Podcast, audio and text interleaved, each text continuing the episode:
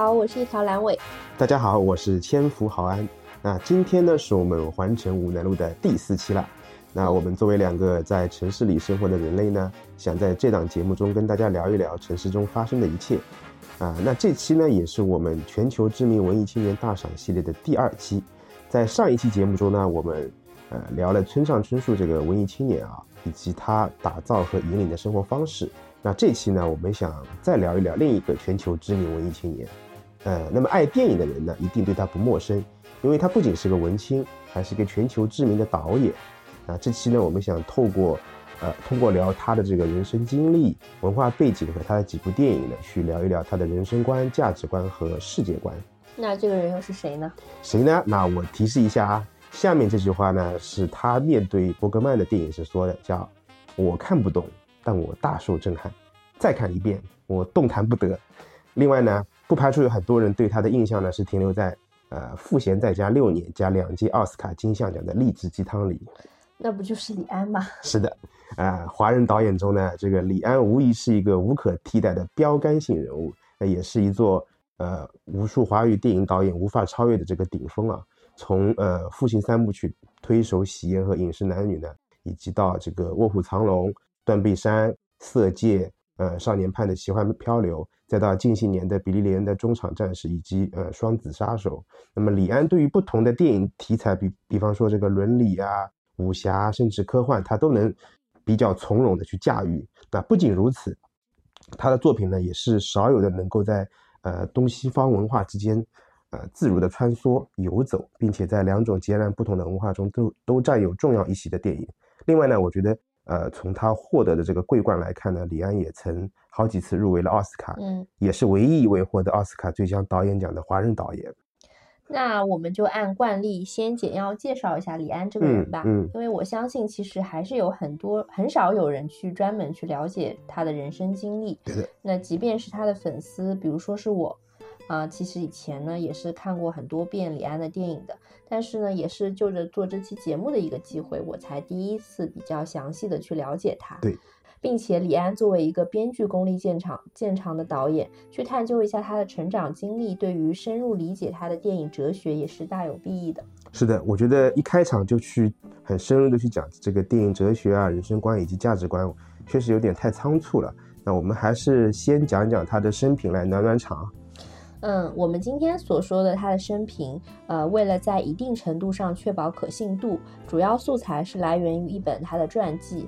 叫做《十年一觉电影梦》。嗯，这本书呢是李安拍片以来出版的第一部传记，嗯，也是迄今为止他认可并且授权的唯一一部传记，是以第一人称口述的方式讲述李安电影生涯第一个十年的追梦历程。书里很真实的回顾了他的成长岁月，嗯，每部电影创作的用意和遭遇的困难，对一些合作过演员的看法和相处的方式，嗯，参加像奥斯卡这样的影展的经验，以及得奖的幕后，还有他对东西方文化的一个思考。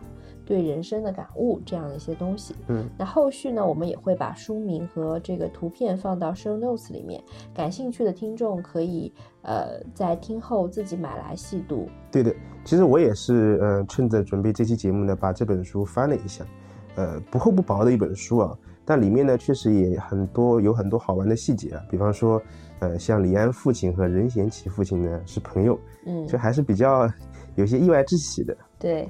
所以，我们根据这本书是把李安的人生经历粗略的分成了四个阶段。嗯，第一个阶段是他在台湾的少年时代。对。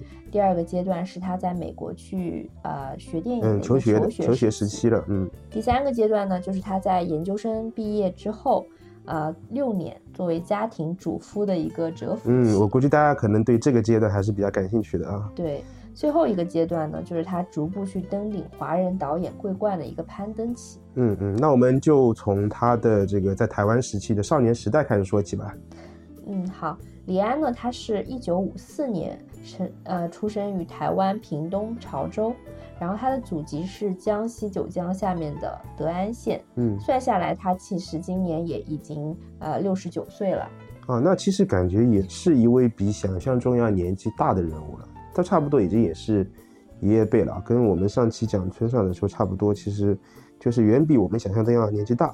对，他家里呢有兄弟姐妹四个，李嗯安李安是长子。嗯那李安这个名字是他父亲取的，之所以叫这个名字，呃，一个原因是他老家是江西德安嘛，嗯另一个原因是他父亲从呃大陆来台湾时候搭乘的这个轮船就叫做永安号。啊，这么回事是吧？对，嗯然后我也顺便查了一下，对于李安的一生有着不可磨灭的影响的这位严父，嗯那李安的父亲他叫李生，就是上面一个日，下面一个升天啊，的升。对，他的父亲就是呃李安的祖父，叫做李李飞鸿。飞鸿 是武林中人啊，不是的，他是他是江西德安的一个大商人了。嗯那李家是当地的也是大户人家了。嗯那长子李生一路他是从南昌读书，然后考学到上海，然后呢又回到江西抚州从嗯政。他很厉害啊，他年仅二十八岁就成为了这个当地这个崇仁县的一个县长。哦，好年轻啊，他后面、嗯对对对，后面他调任这个教育部任这个主任秘书。嗯然后呢，在一九四九年南昌就解放了嘛，后面嗯就是对对对土地改革。嗯嗯，因为一些政治上的原因，啊，对所以李生他在九一九五零年就就来到了台湾。那他在台湾呢，在这个台东、台南的多所小学都担任了校长。嗯，其实我之前也看过一篇呃人物杂志，名叫呃是李安和他的中国父亲的文章，其实里面也哦写到过他的父亲，就是他这么说的，就是说李导演把他对自己的父亲的那份爱、那份尊敬，一切的一切全都表现在他的戏里面，加在戏的里面的这个狼叔的身上。就啊这里面的狼叔其实就是演员狼雄，因为嗯大家可能都比较熟悉，就是李安父亲三部曲里面父亲的扮演者。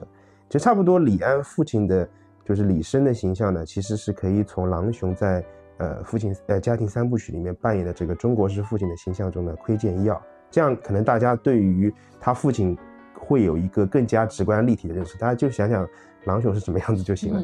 就总结概括一下，大概就是呃，在事业上是受人敬仰的，在家庭里呢说一不二，但大多数呢他是不善言辞，习惯隐忍，更加不懂得如何去表达爱意，去袒露自我诉呃诉说痛苦，因为男人有泪不轻弹嘛。对。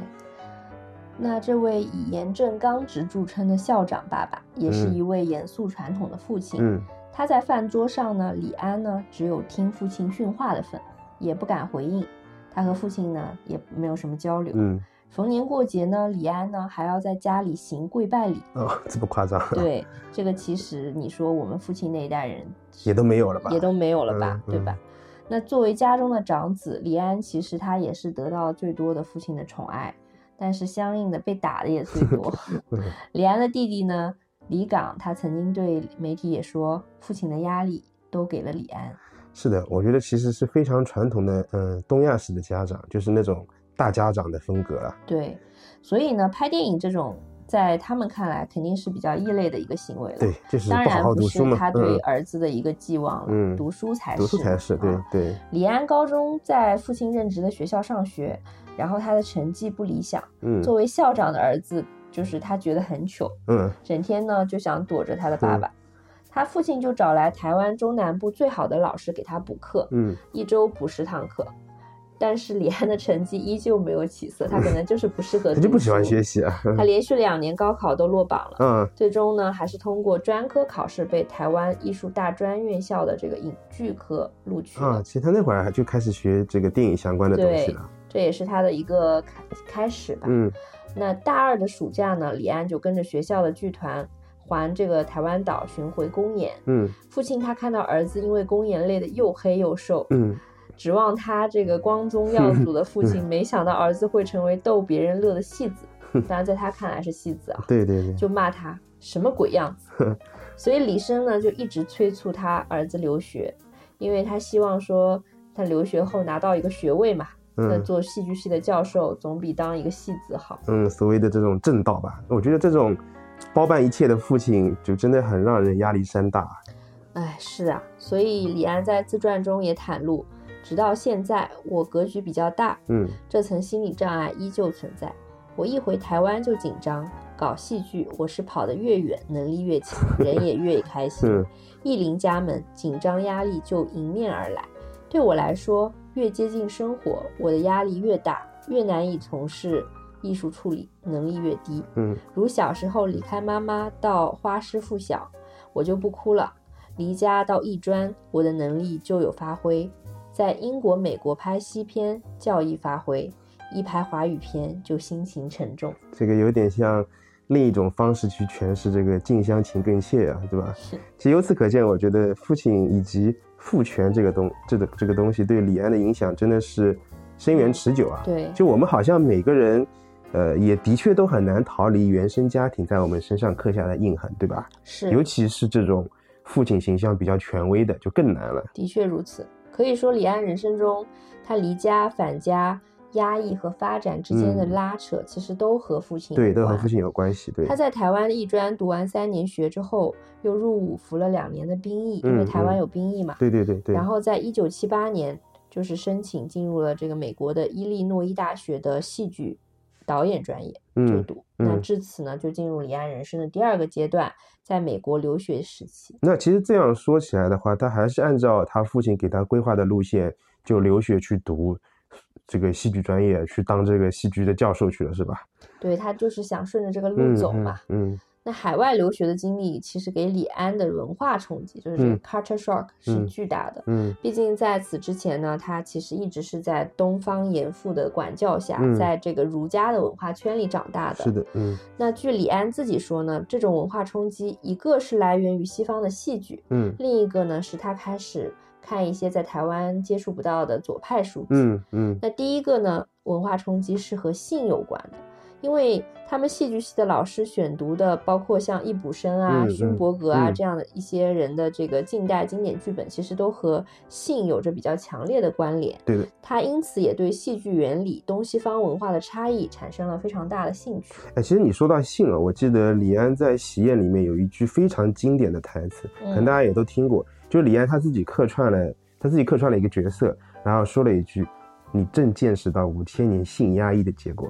”这句话应该是被流传的比较广的，就跟这个中国人的性观念是是有关系的，对吧我？记得是在他在那个韦彤的婚礼上嗯担嗯客串了一个、一个客人嘛。嗯所以，所以我们说李安对东西方性观念和文化差异的理解还是很深刻的，嗯而且他把自己这种理解和观察融入到自己的电影作品里面。嗯，这个我们待会儿会借着说电影的时候仔细去说一说对。的，我后我们后面再说说看。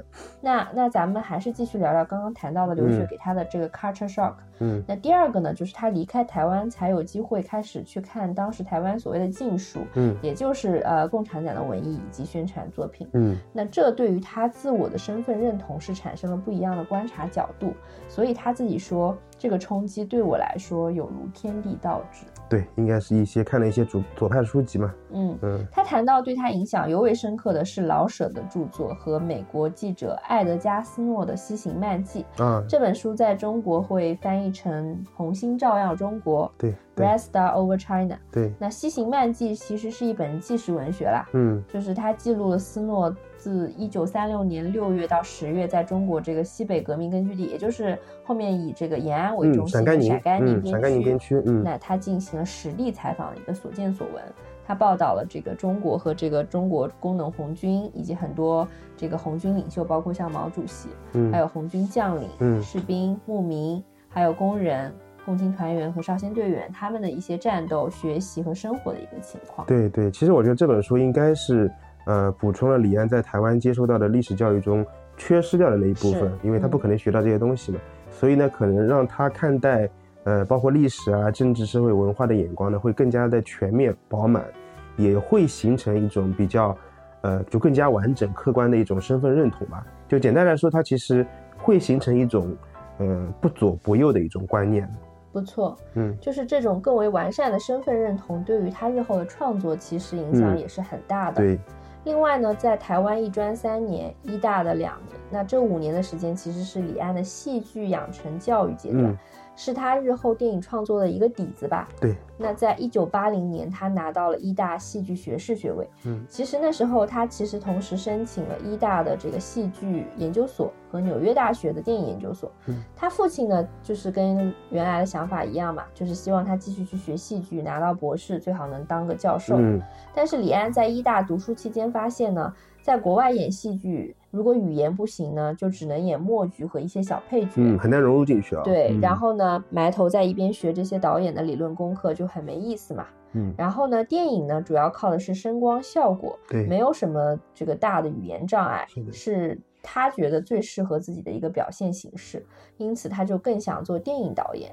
不过呢，他还是征询了父亲的意见，并且呢得到了同意和经济上的支持。呃，那其实我觉得不得不说，李呃，虽然李安的父亲确实是一个很强势的父亲，但还是比较尊重儿子的选择的。这我觉得比一般的父亲还是强多了。因为按照他父亲自己的想法的话，是要呃子承父业的嘛。那你去当一个教授，那父亲是最开心的，对吧？有面子嘛？对，有面子嘛，是的。对于是，接下去的四年时间，从一九八零年到一九八三年，他就进入了这个纽约大学的电影研究所去攻读研究生啦。嗯可以说，纽大是李安作为一个电影人的起点。嗯那李安自己也说，这四年在这个纽大的求学时光呢，是自己一生中最愉快、最充实的日子，嗯因为他一拍片就很快乐，就会想很多点子。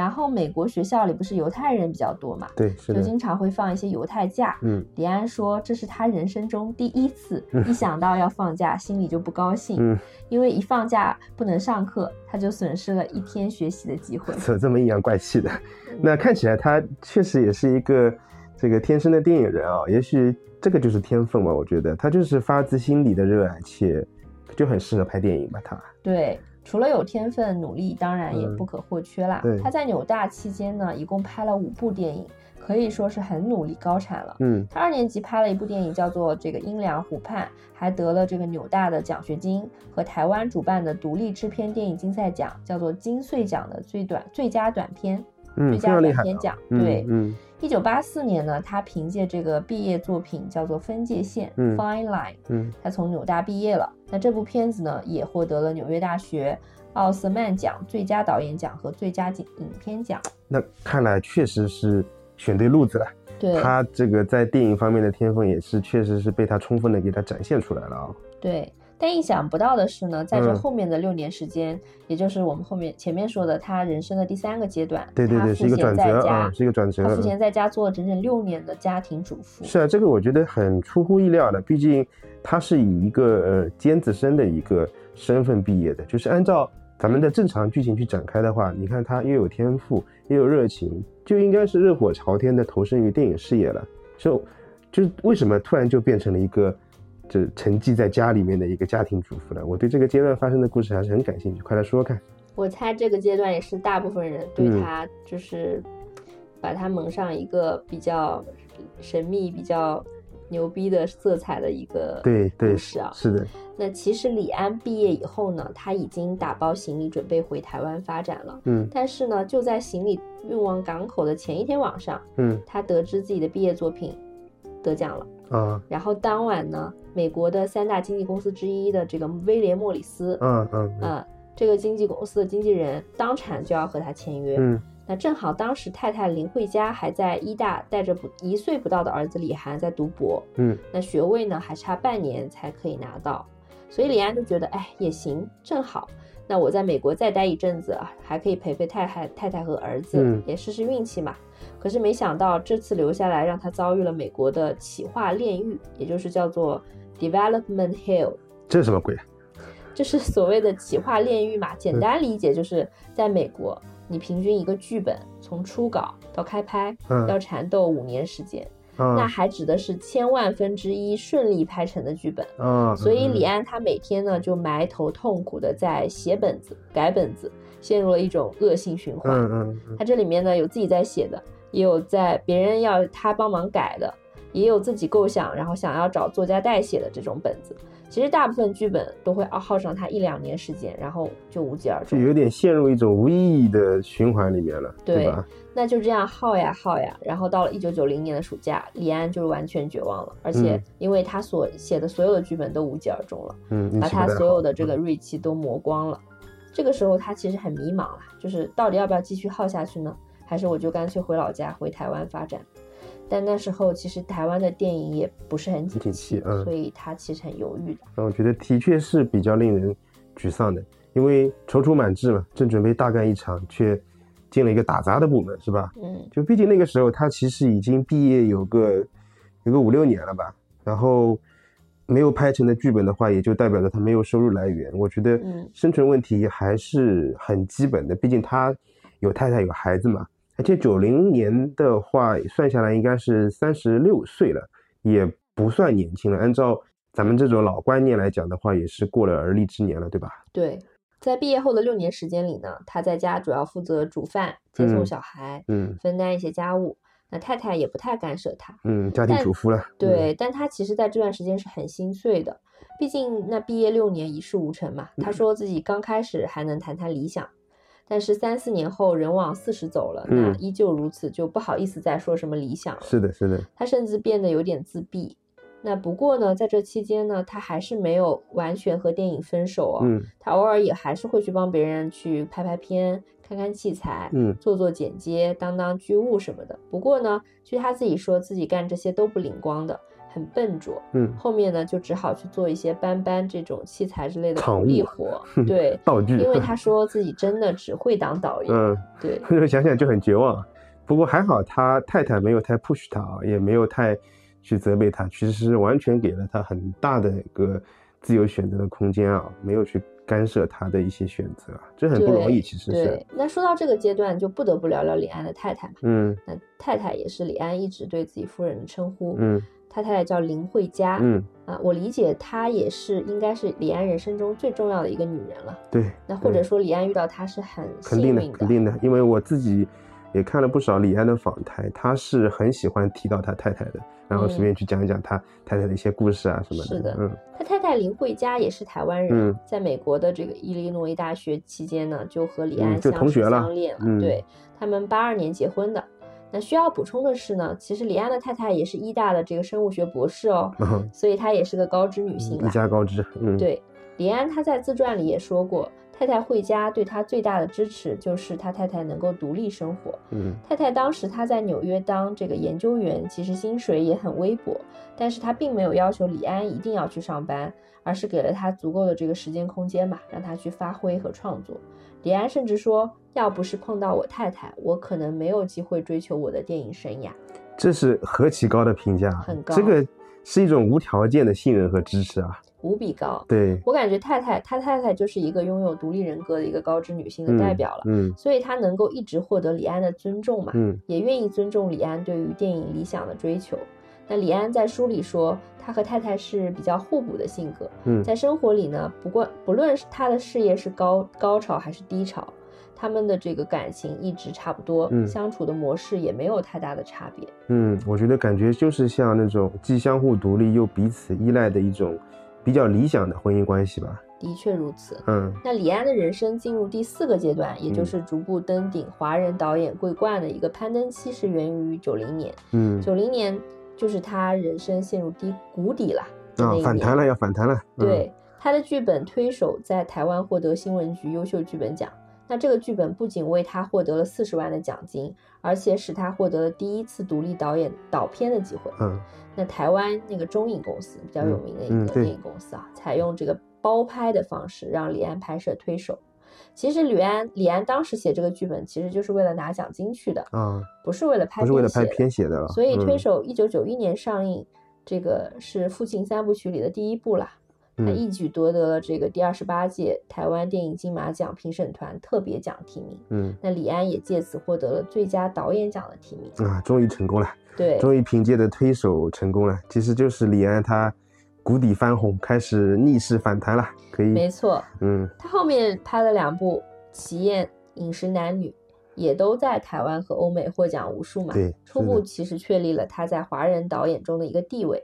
不过呢，李安呢攀登向全球华人导演的顶峰，还是靠的是这个《卧虎藏龙这部武侠片。对，那这部片子成为美国电影史上第一部超过一亿美元票房的外语片，对，并且还获得了二零零一年第七十三届奥斯卡金像奖最佳外语片奖。是的。后面我们也会再具体聊一聊这部电影。毕竟奥斯卡金像奖虽然近些年来嗯一再被诟 病，是的，它还是这个全世界电影人心中还是最的一个的。嗯，巅峰吧。对，后面零六年，李安又凭借《断背山》再度登顶，获得第七十八届奥斯卡金像奖最佳导演奖。那这个是成为了首位获得该奖项的亚洲导演。对，所以说我们说李安是华人之光、亚洲之光，是一点毛病都没有的，的确，对吧？其实我觉得，呃，喜安喜欢李安的粉丝呢，呃，可能不难发现，李安这个人呢，他无论在什么场合啊，比方说像呃采访啊，或者是领奖的场面啊，他都会保持着他一贯的谦和、儒雅和通透。就为啥他内心可以这么从容呢？我觉得，呃，电影作为导演思想的一种映射呢，我们接下来可以去电影里面找一找答案，嗯，去找一找这个电影中潜藏的一些所谓的李安哲学吧，应该是，对。其实他的电影很多都在展现两种不同价值观的矛盾嗯和冲突。嗯，然后呢，最后一种以一种谦让、谦和，对，带着有点条件的退让、张弛有度的方式去结束了冲突，嗯，这样的一个局面。对，那你说，呃，这是不是就是李安自己性格的一种比较间接的表达？是的，我觉得你说的对。那么我们接下来刚好可以从几部电影来展开讲讲，去看看李安的中庸之道。呃，其一呢是《父亲三部曲》，这里包含了三部电影，对吧？嗯其二呢是呃《卧虎藏龙》，那最后呢、我们选的是《色戒》这部电影。嗯，因为我最先接触李安和喜欢上他，就是因为《父亲三部曲》嘛，嗯，所以我先来讲讲这个三部曲。好，嗯这三部电影跟李安成长经历的关系其实是最为紧密的，也是让李安得以在这个电影圈崭崭露头角的。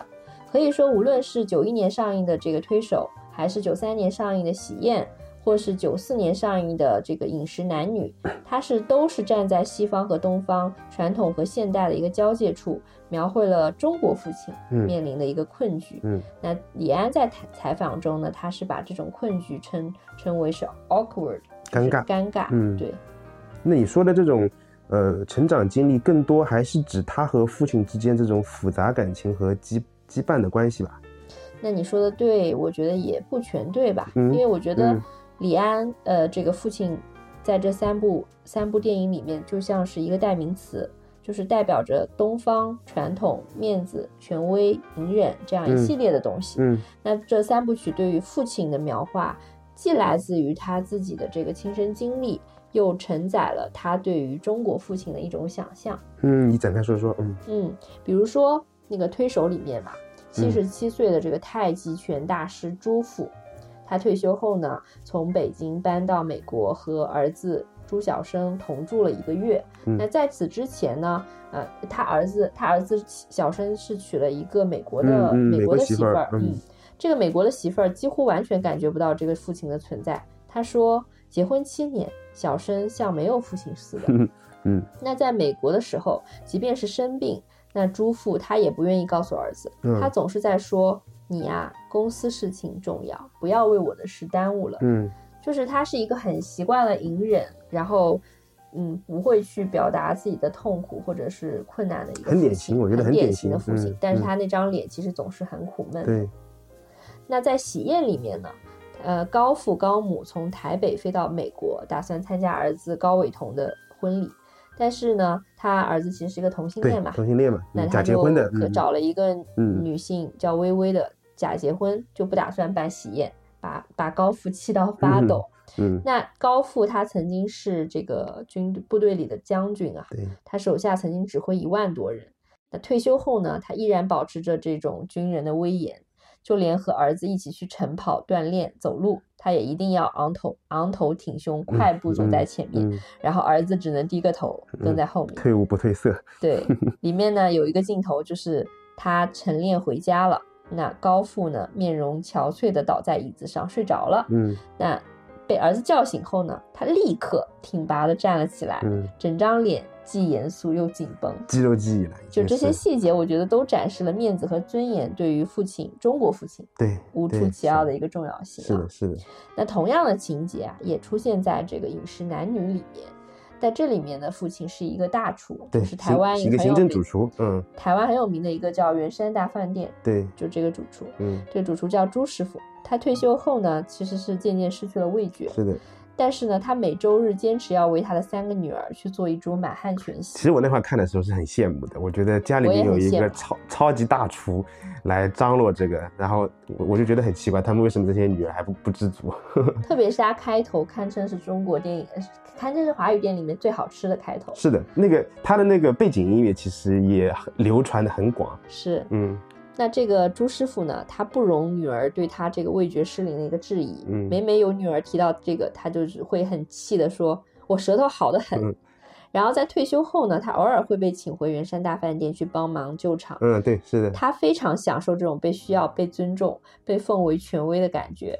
那有一个电影里的镜头，就是用一镜到底的运镜去拍他从饭店门口到内部厨房的这条路上，去救场的去救场。对，他走起来那简直叫一个神气十足。嗯，他敞开的外套就鼓了起来，背影呢很高大，一路见到晚辈都要拍拍肩膀，然后大伙呢都得喊声“朱师傅好”啊！对，是的，就是呃这三部影电影里面的这个父亲，完全符合我们日常生活中对于。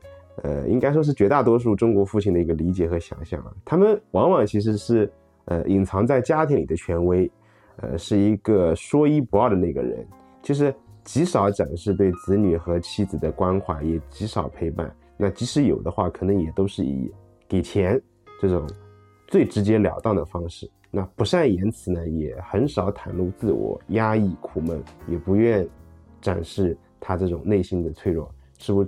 非常脸谱化的，其实真的，对，确实就是像一座山。嗯，那除此之外呢？我觉得这三部曲还是李安作为导演的一种自我表达吧。嗯，他表达的就是一种面对父亲时内心，嗯，深处隐藏的一种压力。是的，以及他违背父亲的意愿去追求自己想要的生活的时候，内心深处的这种矛盾和歉疚。那父亲对于儿子来说，既是一座高山，是需要被敬重去。去仰慕、去想成为的一个对象，也是需要反抗和冲破的一个枷锁。嗯，那儿子其实希望挣破，呃，父亲对自己的这种期待，挣脱这种传统的封建礼教，去寻找自我，去寻找属于自己的自己的生活方式。对对，这里面就是有，就是出现了一对冲突了。对，那有的时候这种矛盾、这种冲突是无解的嘛？对，或者说。我们每个人都需要为自己去找到一个答案嘛？是的，就比如说推手里面儿子朱小生，他把他其实把父亲看得很重的，他把父亲看作自己生命的一部分。对，他就是曾经告诉就是和父亲发生冲突的那个美国媳妇，他说，在我的教养里，一个人应该照顾父母，就像父母照顾我们一样。对，但是呢，随着他的父亲和他的媳妇这个冲突升级。妻子呢得了胃出血住院了，嗯，然后他的爸爸呢这个离家出走走丢了，这个儿子朱小生就越来越无法权衡，就是里面有一个镜头，就是他用撞墙去发泄他当时内心深处的这种矛盾和苦闷，对。然后在《喜宴》这部电影里面呢，儿子高伟同他一直是向父母隐瞒他自己的同性恋身份的嘛，对。但是高家是三代单传的，父母对他的期待就像就是传宗接代嘛。嗯那为了不让父母失望，他参加了父母安排的相亲，还和谎称的这个女朋友假结婚了。那说到底，这个到底是要孝顺还是要做自己？其实朱伟彤没有答案。对对，所以其实李安还是在后来给出了答案，因为。这说起来，其实我觉得用电影作为一种表呃自我表达的载体，也确实是导演的一种特权啊。嗯，是的。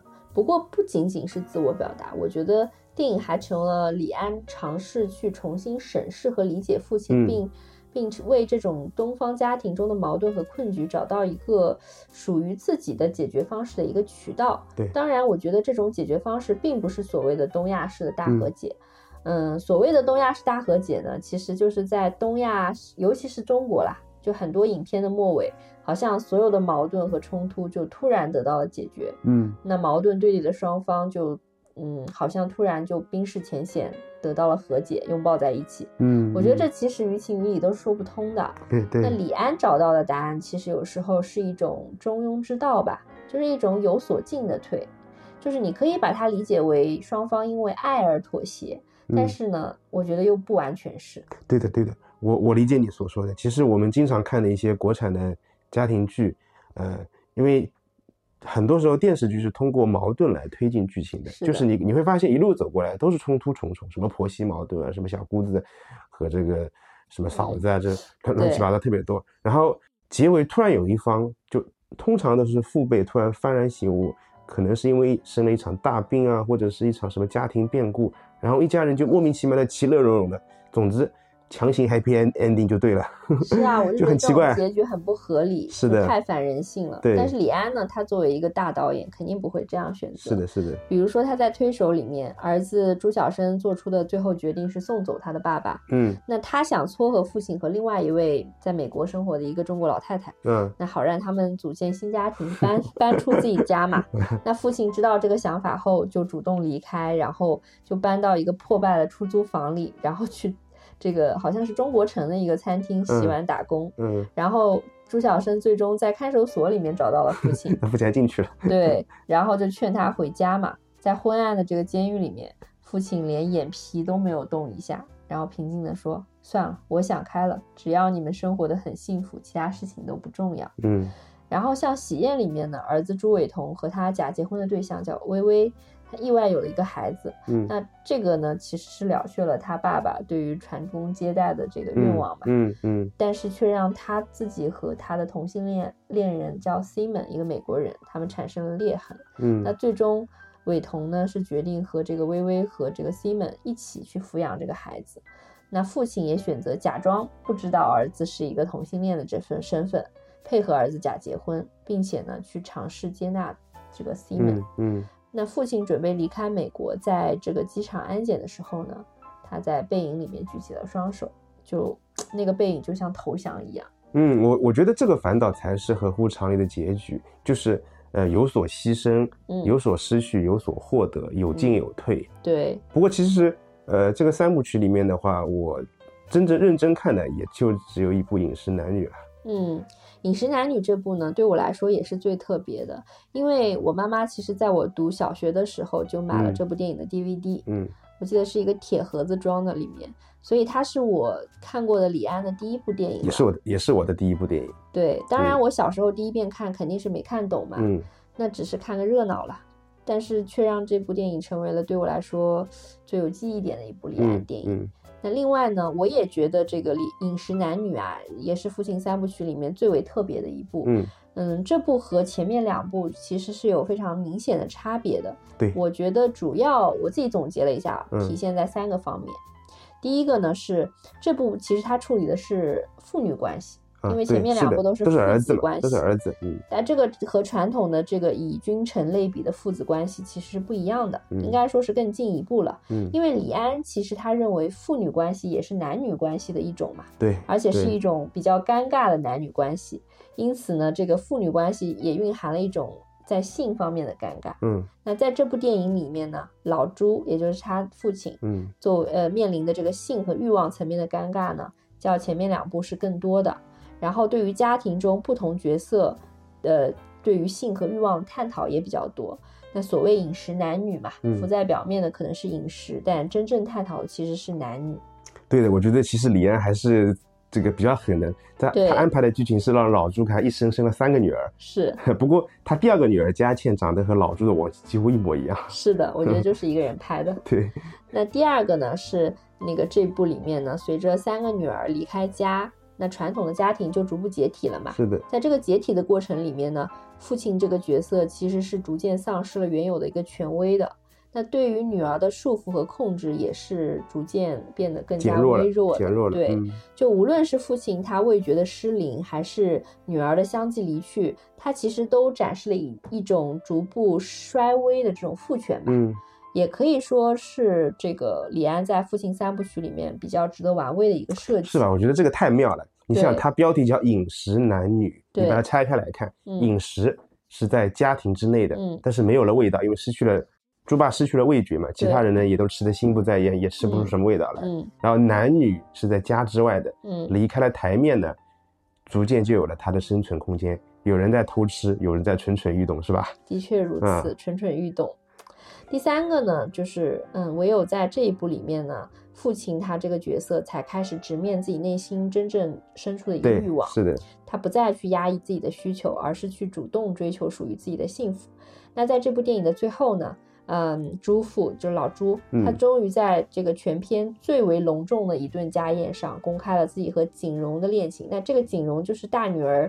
这个同学景妹妹，的妹妹，一个妹妹，对，是的，其实他呃差别很大，岁数差别很大。岁数差别很大的。嗯她在电影里面是由张艾嘉饰演的嘛，嗯她这个年龄其实足以做老朱的女儿了。对，而且景荣的母亲梁伯母，她其实早就对老朱芳心暗许，想跟他 撮合成一对儿。是的，而嗯，所以在这样的情况下，公开这段这个老少恋，其实是需要很多勇气的嘛。嗯，在李安看来，嗯，父父亲对子女的压抑束缚，跟他们自己这个欲望得不到满足是很有关系的。是的，我觉得是是这样子的。那在《饮食男女》这部里面呢，父亲终于敢释放自己的爱和欲望，因此呢，他对这个女儿的这个束缚和控制去变得逐渐的示威了，也就是很好理解了。的确，我觉得真的设计的太棒了啊！对，就影片的结局还是给了我很深的震撼。就但回头回过头想想，其实这一切早在前头都埋下了草蛇灰线。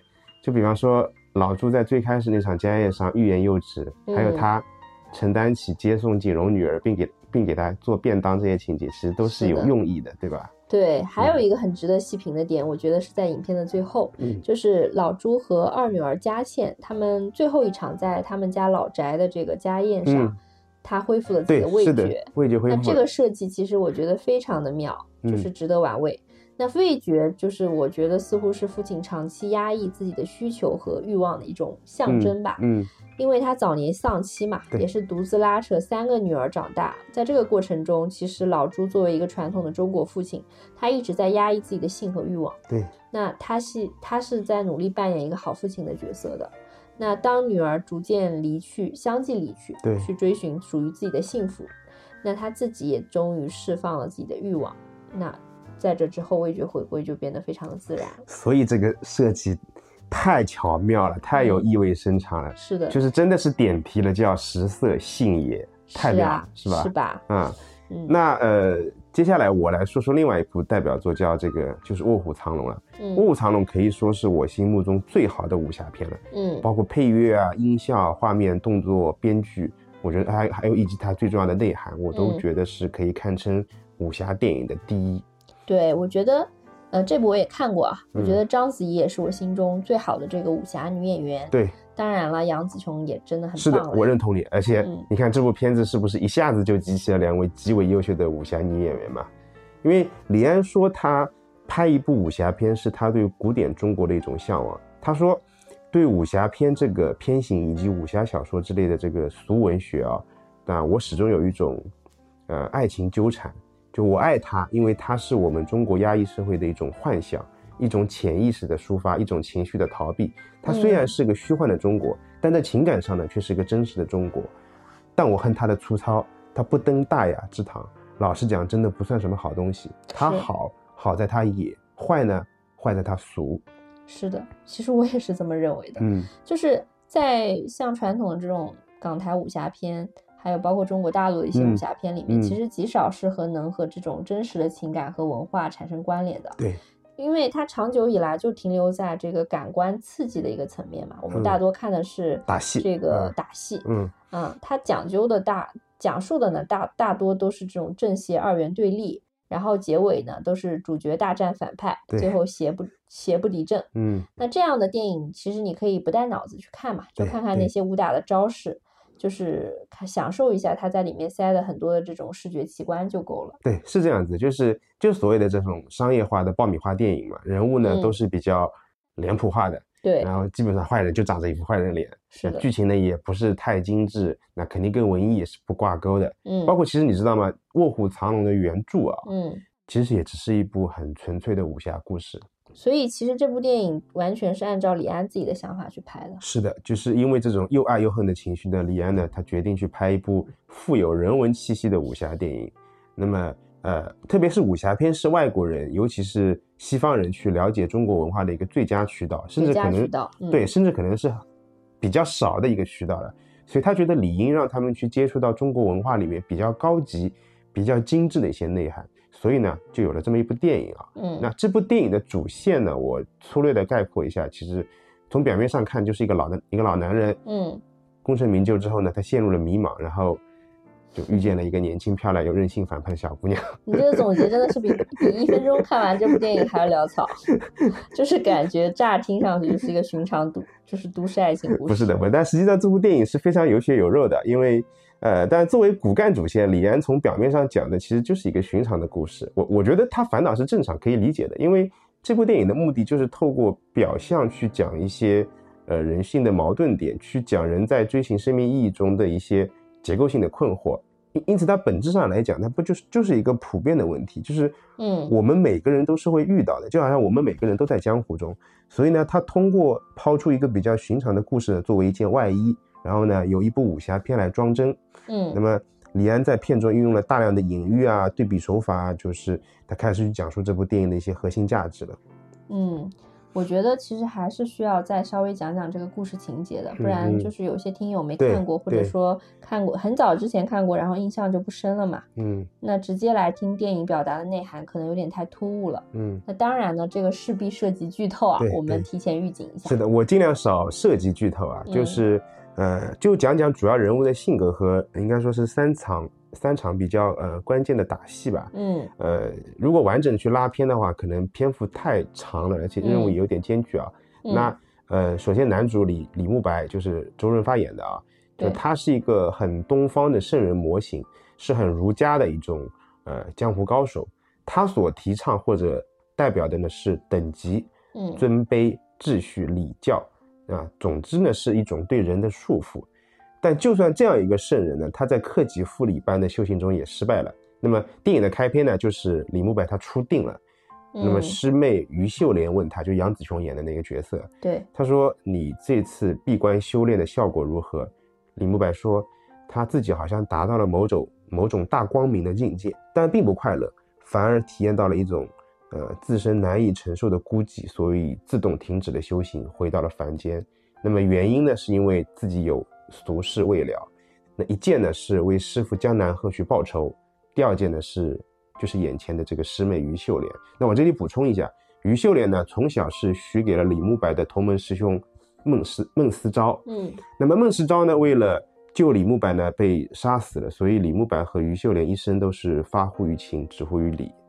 那其实从李慕白的初定来看，就算是圣人李慕白也放不下感情二字啊。是的，其实包括你看师妹于秀莲的名字，首先于和愚笨的愚是同音的，秀莲这个名字呢，啊，放在过去也是非常普通的，甚甚至说有点土气的名字，中规中矩、规规矩矩。所以于秀莲呢，她就是个规规矩矩的人，她不但有她不但有一套她的呃江湖规矩、信和义，嗯那么对社会规则呢，也是绝对的遵守。就为了规矩啊、世俗啊、礼教啊，他必须去压抑自己的真实情感，他不能有丝毫的愉悦、叛逆。就是可不可以理解为他和师妹的关系就是一种儒家式的隐忍和克制？对，，是的，为了这个礼教，为了这个规矩。是的。那么另外一个女主，那就是完全是一个对立面了。就是李安他每次都是去塑造那么一对冲突嘛，对，对就是呃章子怡饰演的这个叫玉娇龙这么嗯一个角色。那么玉娇龙呢是九门提督玉大玉大人府上的千金小姐。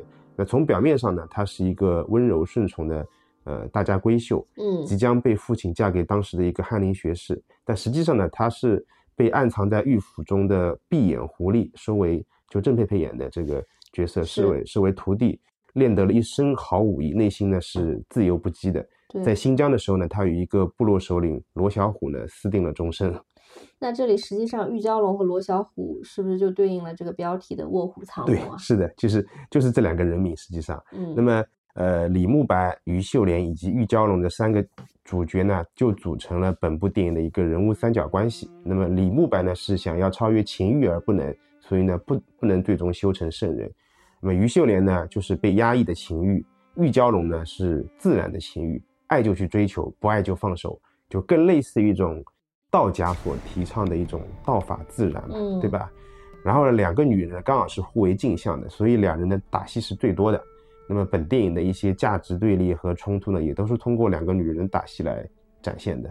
我记得，我记得，就是这些打戏都很精彩，特别是有一场，里面好像杨紫琼用了单刀、双刀、回马枪，还有什么双钩、月牙铲这些东西。对，我记得这场基本上是把中国传统武器的特性都拍出来了，是的，是的。超级精彩。嗯嗯那你具体来讲一讲呢？嗯，那么李安呢，他安排的第一场打戏呢，就是在于秀莲到京城给贝勒爷送清明剑后呢，嗯玉嗯娇龙趁夜色夜色无人呢，他到贝勒爷家呢偷了这个清明剑。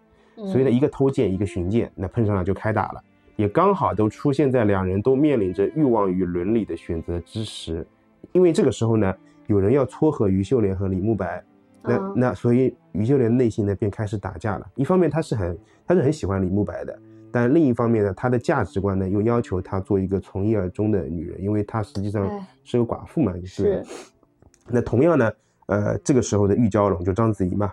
她呢是即将嫁给了一个她不爱的人，那么她要遵从内心的欲望，就势必会触犯社会的伦理。他的内心呢同样也是在打架，所以呢就第一场打戏呢将他们内心的挣挣扎呢给外化出来了。在这场打斗中呢，于秀莲象征着伦理，玉娇龙呢象征着欲望。打斗的结果，于秀莲没能压住自己的欲望，清明宝剑呢被偷走了。于是呢，这个玉娇龙决定遵从自己的欲望呢，撕破伦理的牢笼。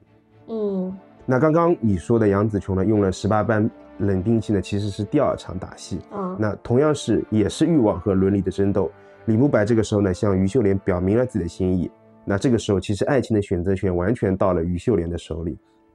就这个时候，他的内心呢，就是实际上上演了伦理与欲望的一场决战吧。那我们其实可以看到，就是那个时候，于秀莲回到家里呢，先给她的先夫呃孟思昭上了一炷香。那么随后呢，玉娇龙就出现了。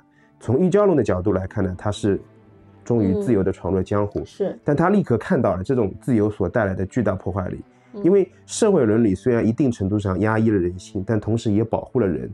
这种极端的自由呢，其实也是伤人亦自伤的。对，就是这种无边无际的自由。就是不会让人觉得特别安心，只会让人觉得可能有点恐惧。对，说的通俗点呢，就是你找不到人生生命的意义和这个支点，就很容易陷入这种虚无虚无主义。是的，所以这个时候呢，玉娇龙他也恐惧了，所以他寻求社会伦理的保护，所以他他就来找这个于秀莲。但当他找到于秀莲呢，他就后悔了，他发现就是这个不合理的社会对人性束缚呢，如此如此之大，就所有人都想安排他的人生。于是欲望和伦理呢又上演了决战，呃，于秀莲呢使出浑身解数，用尽十八般武器，试图压制内心的欲望，最后呢近乎取巧般的压制住了。但是呢，过分压制自己的欲望呢，反而容易被欲望所伤。玉娇龙就给了他一剑，飞走了。嗯，呃，玉娇龙呢在战斗的过程中呢，发现欲望的力量是如此的强大，摧毁了伦理的条条框框。所以呢，他决定认剑不认人，用绝对的力量呢去维护绝对的自由。但是其实。世界上是没有绝对的力量的，因为一山还有一山高嘛。玉娇龙撞到的第一座比他高的山呢，就是李慕白，因为李慕白的武功是完全在玉娇龙之上的嘛。前面也说过，李慕白转型失败，决定，呃，遵从自己内心的欲望呢，入红尘。他他打算是跟于于秀莲在一起的，但其实像他这样一个克制欲望的人呢，一旦撕开了这个情欲的口子，内心的龙虎呢就会汹涌而出。情是专一的，他爱于秀莲，但欲望却不是啊。所以呢，天赋超群的玉娇龙呢，点燃了他内心原始的欲望。不过，李慕白人家毕竟是一代宗师的，他不可能上去就打直球说哎约吗？那不会的，他是要 他是要收玉娇龙为徒。真的是遮遮掩掩的，真心机呢。所以玉娇龙他不愿意拜师啊，包括嗯，他之前的师傅闭眼狐狸，因为玉娇龙发现他们其实并不强大，他们都受自己内心的某种观念所限制，就是说他如果。他如果拜师的话，李慕白肯定会用师徒伦理来束缚他，因为其实更重要的是，呃，在那个竹林大战这场打戏里面呢，嗯，玉娇对对对，玉娇龙看穿了李慕白内心的深处的欲望，就这场竹林大战确实是在影史上是非常有名的，我估计大部分听友应该都看过这个片段，嗯，都竹子嘛，就是明明是场武打戏呢，但拍的很有情色的意味，因为当时李安的要求就是要拍的情迷意乱，他目的就是要去。呃，呈现李慕白和他自己内心欲望的斗争，他不敢正视自己内心的死死这个欲望，而是要将其扭曲成师徒的伦理关系。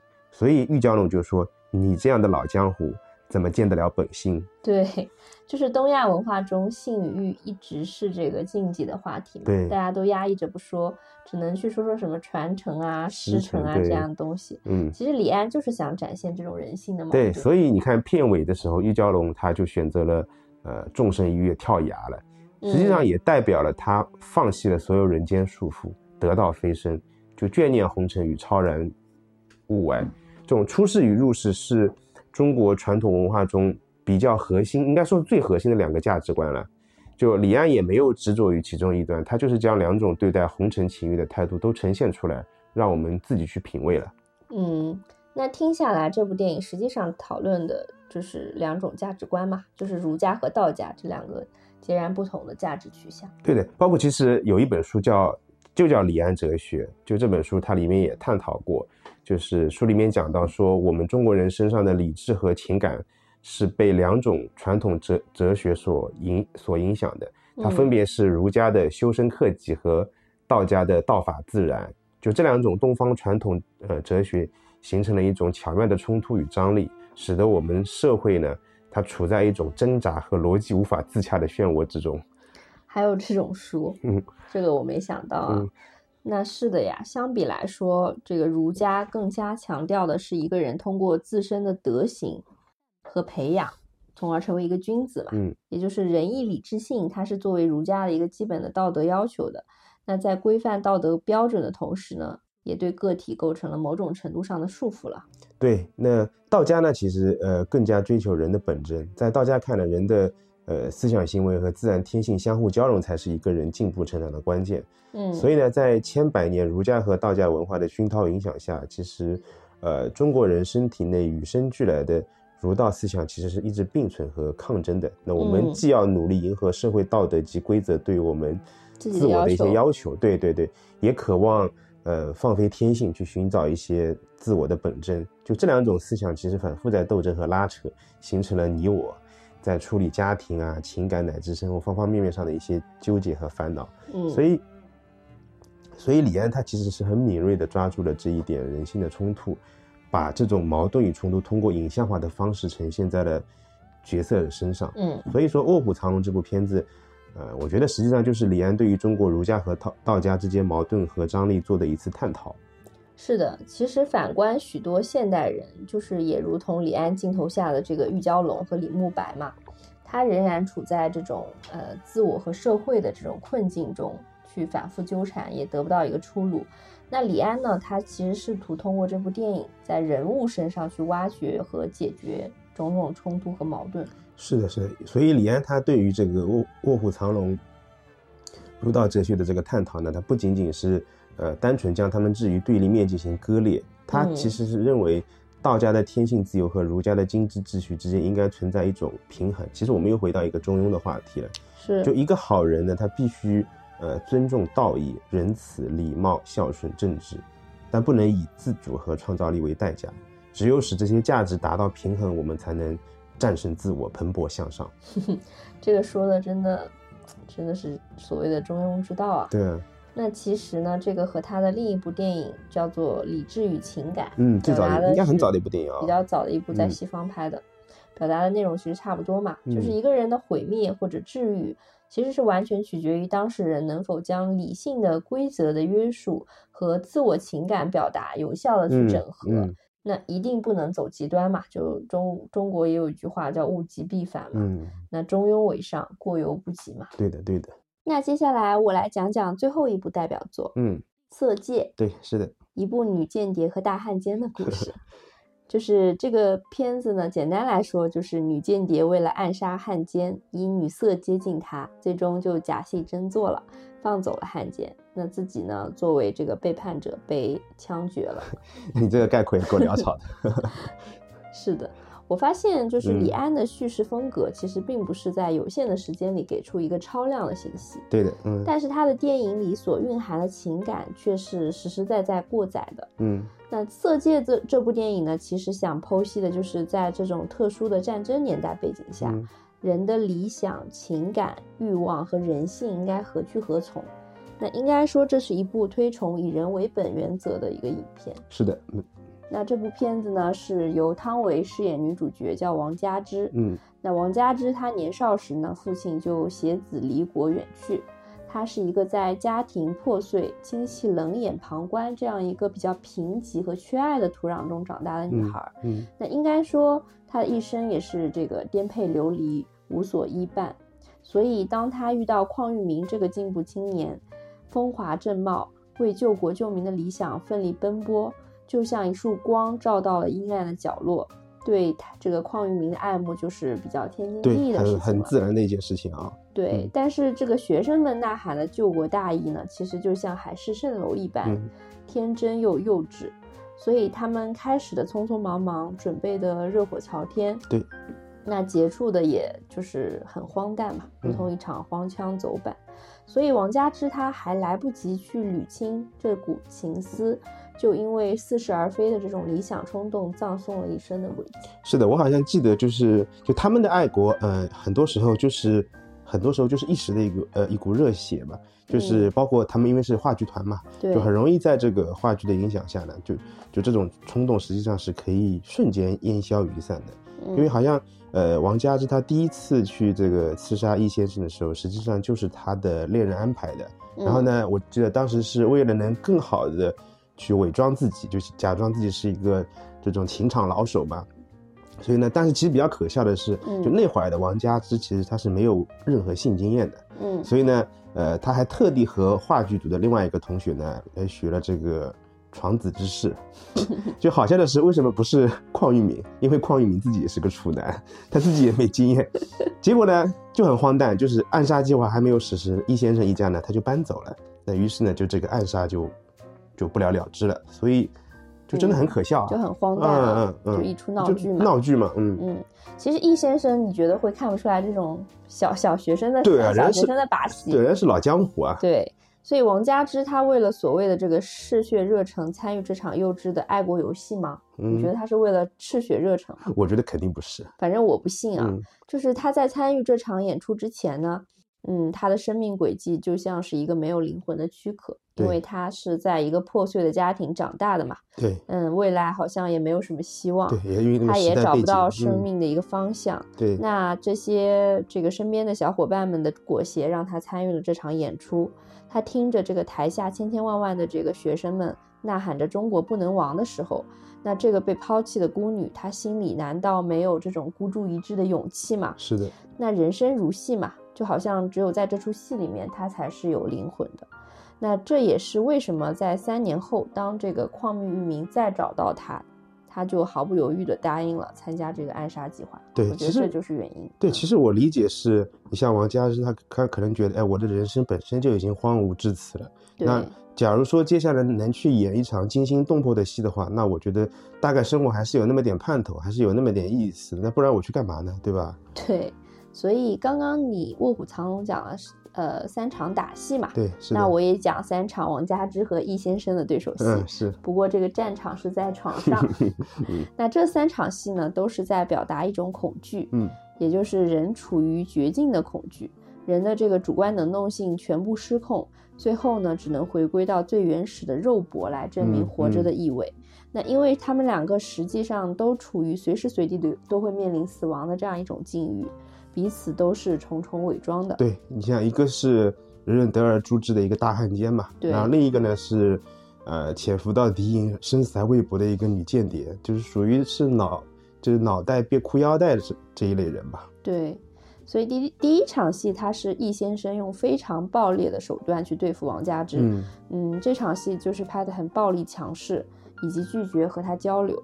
那这场戏有一个镜头是王佳芝回头去看这个易先生，易先生硬把他的脸给嗯这个压过去，嗯不让他看，就嗯这样一个特写。嗯，对的，是的，我记得就第一场戏的话，其实易先生他应该是处于一个呃高度戒备的一个状态，因为嗯他其实知道王佳芝是来暗杀他的。嗯嗯而且到了第二场戏，其实他们两个的情感交流是变多了，然后易先生也表现得更加的柔和一些。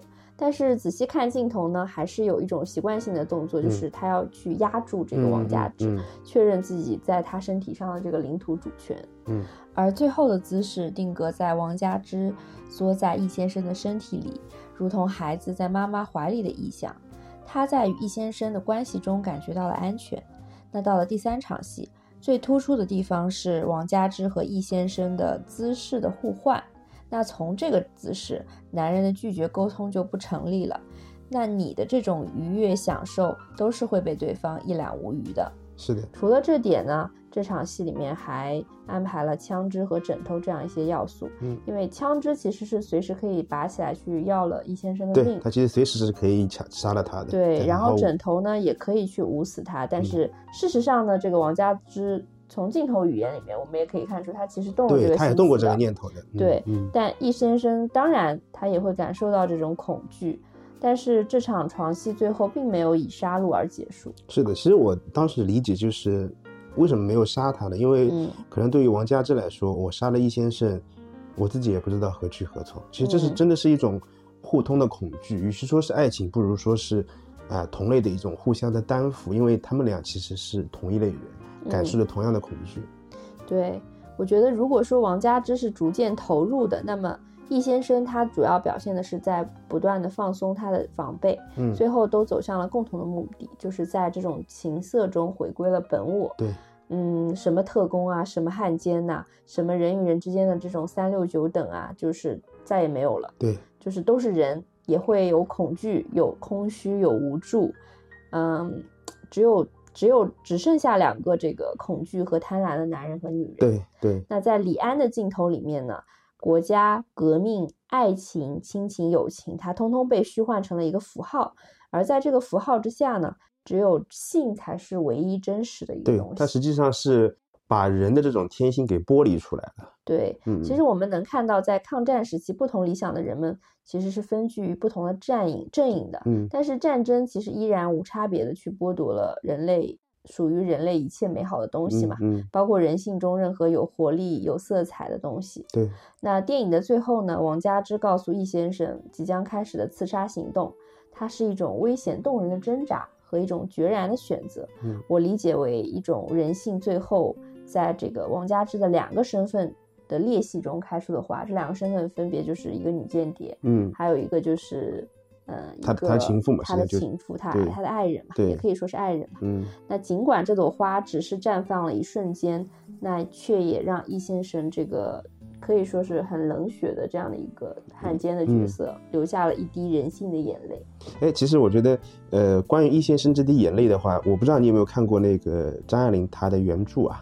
我看过的，我知道你要说什么。对，其实因为呃原著里面的话，易先生对王佳芝其实仅仅只是感动，甚至呃王佳芝被处决后呢，他会感到一丝的这个庆幸和得意，因为、嗯呃张爱玲这个作家呢，她是比较决绝残酷的，但相比嗯来说，李安是比较温情一点。嗯李安的温情，他还是体现在他对易先生和王佳芝实际上是一视同仁的。嗯张爱玲去写女人情欲情欲呢，她嗯写的还是比较晦涩吞吐的。嗯但是李安是写女性也写男性，非常直白公平。嗯就易先生站了出来，跟王佳芝是平起平坐的，嗯心狠手辣的同时呢，他们也是有这种孤独啊、恐惧以及孱弱，嗯所以他至少是安排了易先生对王佳芝这样一个动情的结尾，呃，所以会让观众觉得可能王佳芝最后的这个沦陷可悲的还不那么彻底，对吧？的确，在那样的一个时代背景下，或者说以那样的一个时代背景去创造文艺作品，嗯，其实不围绕家国、民族、集体信念、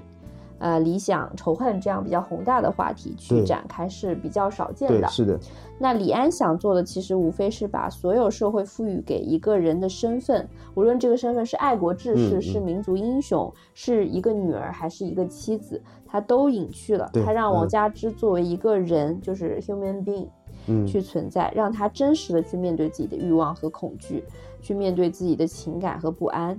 他也让观众在这样的一个角色中见到了真实的自己。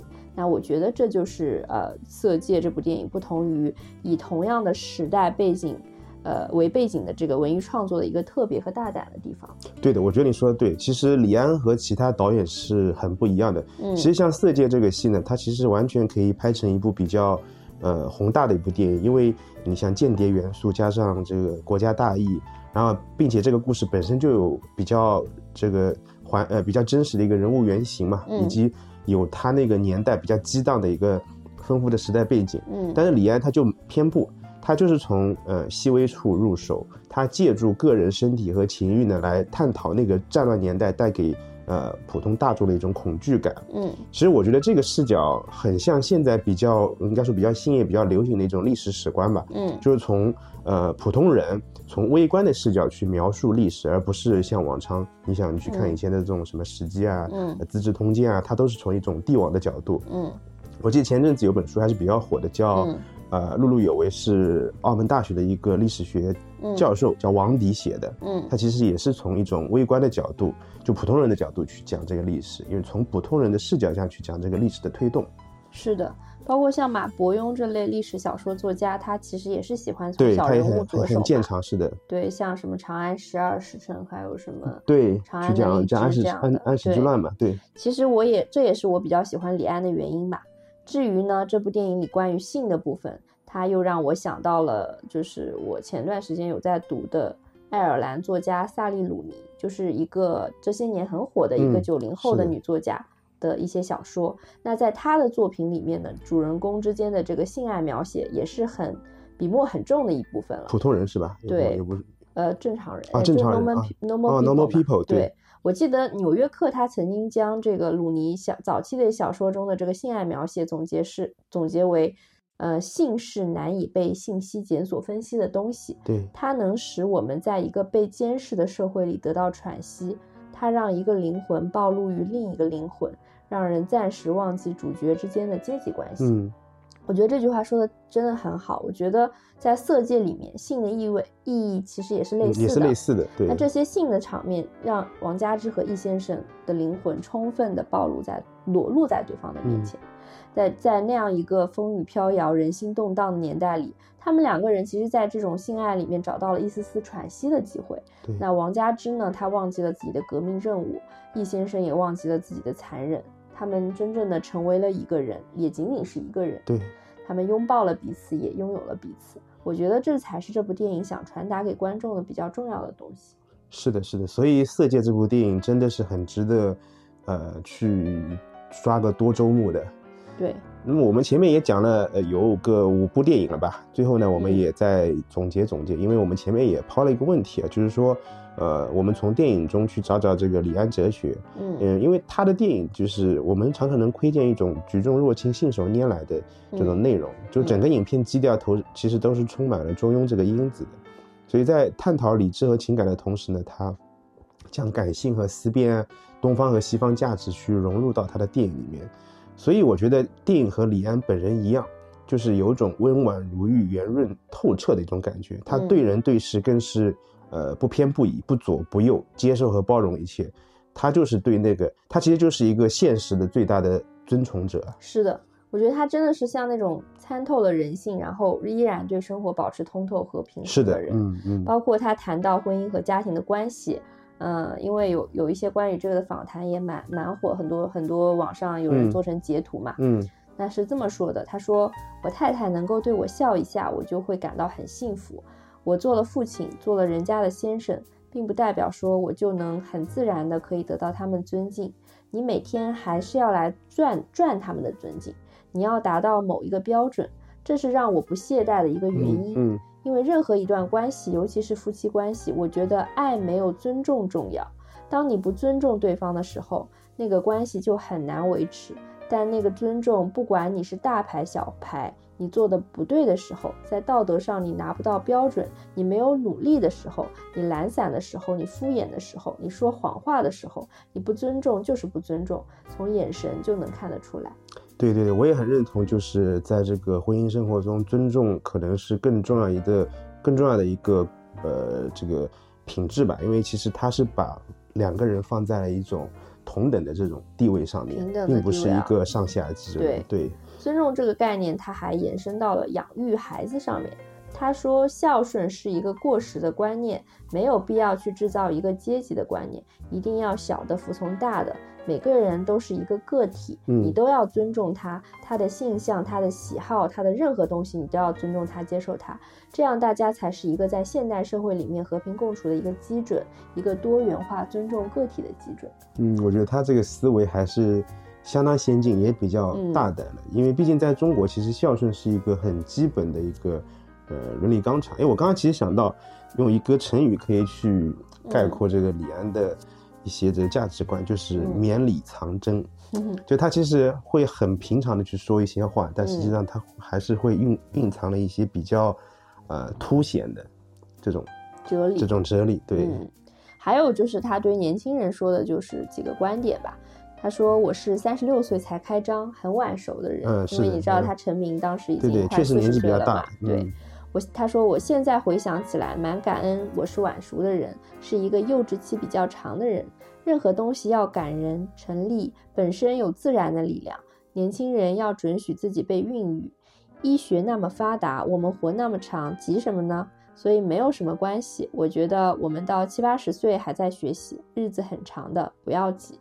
是的，所以这也是我很喜欢李安的一个原因。其实我有时候会想，嗯。嗯，包括我们，呃，应该说是东亚国家的人，就是咱们年轻人其实活得太着急了，就是嗯。你从这个入学、毕业、找工作、结婚、生子，好像就是有一双无形的手在推着你一样，我要在嗯。每每一个节点去完成这个任务，不然我就，呃，我就我就我就落后于我的同龄人了。就好像其实人生并不是在考场里面做试卷，嗯你晚一点交卷有什么关系呢？嗯，而且我觉得像李安，他真的是一个对自己非常宽容和解的人。我觉得他大概率对身边的朋友也是非常宽容的。对，嗯嗯，除此之外呢，我觉得，嗯，李安的电影经常探讨的一个大一个问题，就是在大的环境下，我们个体的命选择和命运该何去何从？嗯那细数李安的电影，其实都是这样的，就是外部环境驱使故事的主人公走到了没有选择的一个路口。，对，比如说《色戒》的王佳芝，她本来就是一个女学生嘛，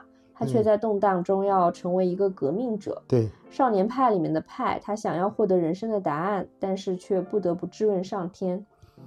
嗯比利·林恩的中场战士里的林恩，他并非生于战场，却必须归于战场。对，但是在李安的故事的最后呢，这些主角们都听从了自己内心，选择了自己想要的、认为重要的东西。对，比如说王佳芝，他选择了爱情，选择了爱情吧？对哪怕嗯最后面对的是必死、必然的死亡。然后派选择了皈依，呃，比利·林恩明明可以选择退缩，却依然回到了战场。我想这其实很符合李安的口头禅，就是，哎，这都是没有办法的事。既然没有办法，就干脆听从了内心吧。是的，是的。我觉得除了呃尊尊重人本身之外的话，这也是李安哲学非常重要的一部分，就是对自我的呃找寻和皈依吧。嗯因为李安其实他他还说过这样一段话，就是说，呃，少年人 少年人容易这样，原本年轻时以为的那个东西，常常是要破灭的，在你变成熟后，你才对自己自己的属性啊、自己的归属有一个认识。我想这才是你成熟的象征。所以他电影里的那些人嗯是，就是一直是在不断的成熟、不断的追寻自我、听从自己本心的人。哪怕这样的一个选择不知道是对也还是错，你也得一往无前。嗯，这也是我认为最勇敢的一类人，因为重要的不是去做一个对的选择，而是因为我们认为这样的选择它值得。对，所以就是李安对于他自己电影的一句总结，就是电影不是把大家带到黑暗里，而是把大家带过黑暗，在黑暗里检验一遍，再回到阳光底下，你会明白该如何面对生活。是的，对于人与呃外界冲突的深刻分析呢，其实也能够让你更快的看清楚自己内心的处境，找到一条一条这个不偏不倚的出路。这对我们日常生活，我觉得也是有非常重要的指导意义啊。对，那我们这一期的节目也差不多了，就到嗯这儿。嗯，是的，时间挺嗯长了哦。下一嗯期的这个环城无难路，我们不见不散不散，拜拜。拜拜。